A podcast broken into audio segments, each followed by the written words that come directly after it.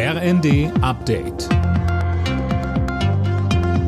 Stündlich neu. Auf den Punkt informiert. Ich bin Anna Löwer. Guten Tag.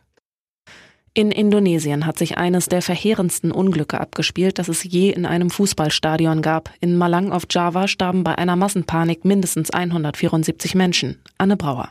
Nach Abpfiff kam es zu den verheerenden Ausschreitungen. Mehrere tausend wütende Anhänger der unterlegenen Mannschaft stürmten das Spielfeld. Als die Polizei Tränengas einsetzte, kam es zu der Massenpanik.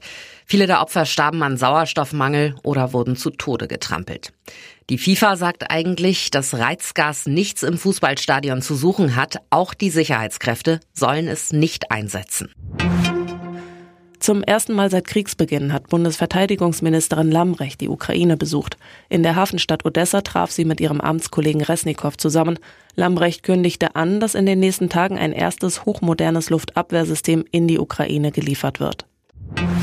In Brasilien wird heute ein neuer Präsident gewählt. Umfragen deuten auf einen Machtwechsel hin. Tim Britztrup berichtet. Der rechtsradikale Amtsinhaber Jair Bolsonaro kam zuletzt auf eine Zustimmungsrate von etwa 34 Prozent.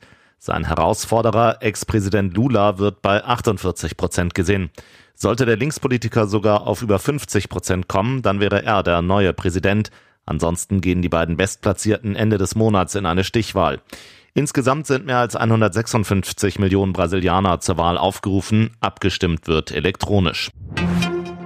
Deutschland, Dänemark und Schweden wollen gemeinsame Ermittlungen zu den Lecks in den Nord Stream Pipelines führen. Das kündigte Innenministerin Faeser in der Bild am Sonntag an. Demnach sollen auch gemeinsame Seekontrollen mit Polen, Dänemark und Schweden gestartet werden. Alle Nachrichten auf rnd.de